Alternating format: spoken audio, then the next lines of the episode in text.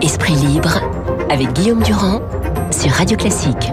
Alors évidemment, l'État a fait un certain nombre de choses, mais il y a des ratés dans la gestion de cette crise. Et parmi ces ratés, peut-être, euh, c'est une question que j'ai posée à François-Olivier Gisbert et Isabelle Giordano. Je vous salue tous les deux ce matin. Ce premier tour des municipales, bien qu'il n'y ait pas d'études qui aient montré que des assesseurs aient été contaminés.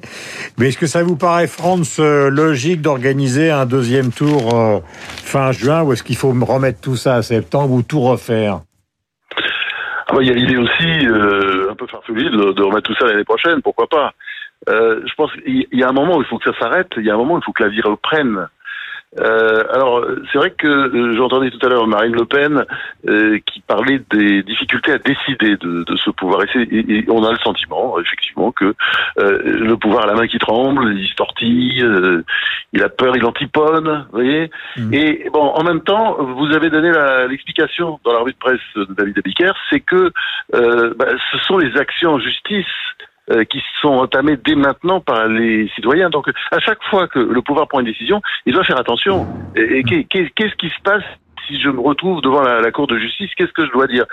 D'où effectivement cette tendance à se, toujours se mettre derrière le paravent du comité scientifique. Et effectivement, mmh. le comité scientifique, ben, on comprend pas très bien ce qu'il veut, est-ce qu'il faut le faire, est-ce qu'on peut le doit. Moi, je pense quand même, à un moment donné, il faut s'y remettre, il faut, faut, sortir du confinement, il faut ben, reprendre la, la, vie comme avant. Mmh. Est-ce que c'est vraiment la fin juillet Ça peut être aussi début septembre? Enfin, de toute façon, il faut le faire vite. On va pas remettre les élections municipales à l'année prochaine. Mmh. Et alors, pour juste un point, ce qui est important, c'est le premier tour des municipales, euh, le, le, dernier premier tour des municipales. Hein. Euh, je pense que ça a été un fiasco, mais pas, pas, pas en réalité, euh, ça va plus loin que ça. C'est-à-dire que euh, la France a été en retard sur le confinement. Hein, elle avait à peu près 15 jours de retard. Si on regarde bien par rapport à l'Allemagne, on était en retard. Bon.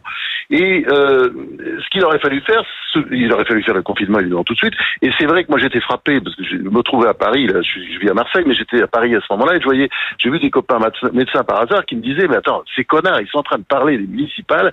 Et alors tu as vu le métro? Le métro, c'est un foyer incroyable. Tout le monde continue à prendre le métro. Et effectivement, j'avais pris le métro euh, mmh. euh, deux, deux, trois fois dans la journée et on était quand même les uns sur les autres. C'est un foyer d'infection incroyable. C'est-à-dire que, vous voyez, on est focalisé sur le premier tour des municipales, mais enfin bon, il y avait aussi le, le problème du métro qu'il aurait peut-être fallu fermer avant. Bon, voilà. Alors moi, je pense simplement, effectivement, qu'il est peut-être temps de, de vivre, de, de, se remettre à vivre comme avant, que ce soit euh, fin juin ou début septembre. Ce serait peut-être mieux effectivement début septembre, mais pourquoi pas fin juin. Voilà, la réunion a lieu ce soir avec les chefs des partis politiques. Isabelle, je ne sais pas si vous avez entendu Marine Le Pen, mais en tout cas, vous venez d'entendre François-Olivier Gilbert.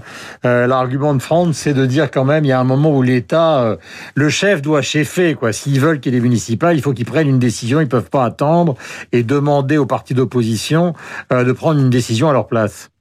Oui, puis il y a deux autres arguments. C'est qu'on a bien vu qu'il y a ce problème un peu psychologique, en fait, de défiance.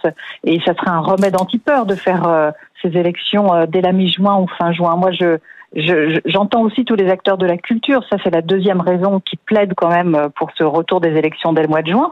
C'est que moi, je vois des centaines et des centaines de personnes, euh, que ce soit des cabinets d'architectes, qui attendent justement en ce moment que la reprise des chantiers.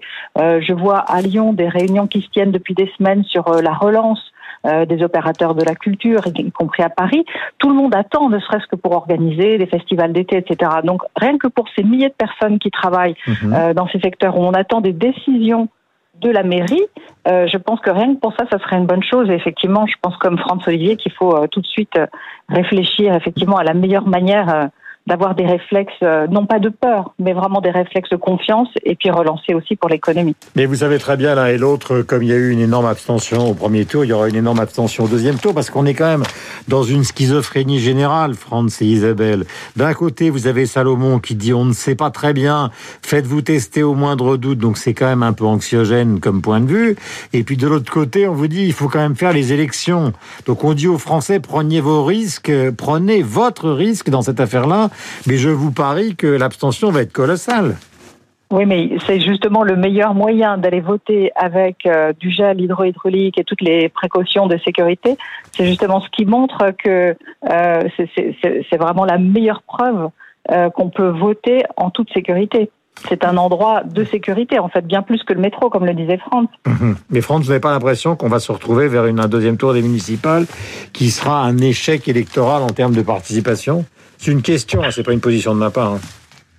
Oui, je crois qu'on ne peut pas encore trop savoir, mais c'est vrai qu'aujourd'hui, euh, si ça continue comme ça, c'est sûr que euh, ce sera un échec électoral parce que euh, la France ne reprend pas. Et, et moi, il y, a quelque chose qui, que je trouve un petit peu angoissant, si vous voulez, c'est qu'on est là. Bon, visiblement, le, le coronavirus n'est plus tout à fait ce qu'il était. Hein. On voit bien là, quand on vit ici dans le sud, on, on voit bien qu'il est, même si les gens continuent à porter des masques, continuent à faire, faire attention, respecter les gestes barrières, mmh. on voit bien que bah, il est moins présent qu'avant, que la, la vague un peu passé. Je pense qu'il faut quand même commencer à vivre. Et puis, euh, et puis il y a le problème de l'économie parce que là, là, il y a quand même un, un c'est un choc qui arrive. C'est un rendez-vous qui va juste être affreux. Et ça, les élections municipales, enfin le premier tour, le, le deuxième tour des élections municipales, c'est un signe. C'est signe. Il faut, il faut se remettre en route. Vous voyez, vous avez l'histoire du Japon qui est très intéressante en ce moment parce que euh, Shinzo Abe, euh, le premier ministre, s'en est quand même pas mal sorti. Euh, 800 morts, c'est pas grand-chose. Donc le pouvoir, c'est s'en est bien sorti. Euh, alors il y a eu une horrible opération masque qui a complètement foiré, donc il fait une sorte de scandale. Mais surtout, il y a la récession. Et ce pouvoir aujourd'hui est attaqué de toutes parts. Et je pense que euh, le pouvoir politique doit aussi comprendre que plus ça, plus ça tardera, plus euh, on mettra, euh, comment dire, plus on mettra tardivement l'économie en marche, eh bien, euh, plus il va avoir des gros, gros problèmes à la, à la rentrée et peut-être même avant. Je rappelle que France, non seulement vous êtes à la Provence, mais en même temps vous êtes éditorialiste au point que vous avez dirigé pendant très très longtemps. Isabelle, vous avez évoqué tout à l'heure les festivals. Nous évoquions Yves Klein car il y a une série donc dans le dans Libération ce matin sur justement les, les lieux de culture et Nice l'a été, les lieux de création par exemple avec des grands peintre, on ne voit pas quand même poindre à l'horizon de grands rendez-vous culturels pour l'été. Hein. Euh, tout le monde attend tout le monde attend. attends il y a quand même des choses qui se préparent, euh, des festivals qui peuvent se passer dans les parcs et jardins. Je pensais à ça justement euh, par rapport à ces réunions qui s'organisent en ce moment. Euh, vous savez, des concerts qu'on peut trouver dans les petits kiosques, etc., dans certains jardins municipaux. Euh, tout le monde est en attente et vous savez qu'il y a aussi euh, la possibilité peut-être hein, que le label du Festival de Cannes s'accole à celui de la Mostra de Venise. Donc ça sera aussi une façon de faire vivre le, le cinéma français à travers d'autres festivals comme celui de Venise ou peut-être même celui de Toronto ou celui de Deauville. Voilà, qui ont lieu plus tard que donc à l'automne, quoi. Voilà, tout est décalé.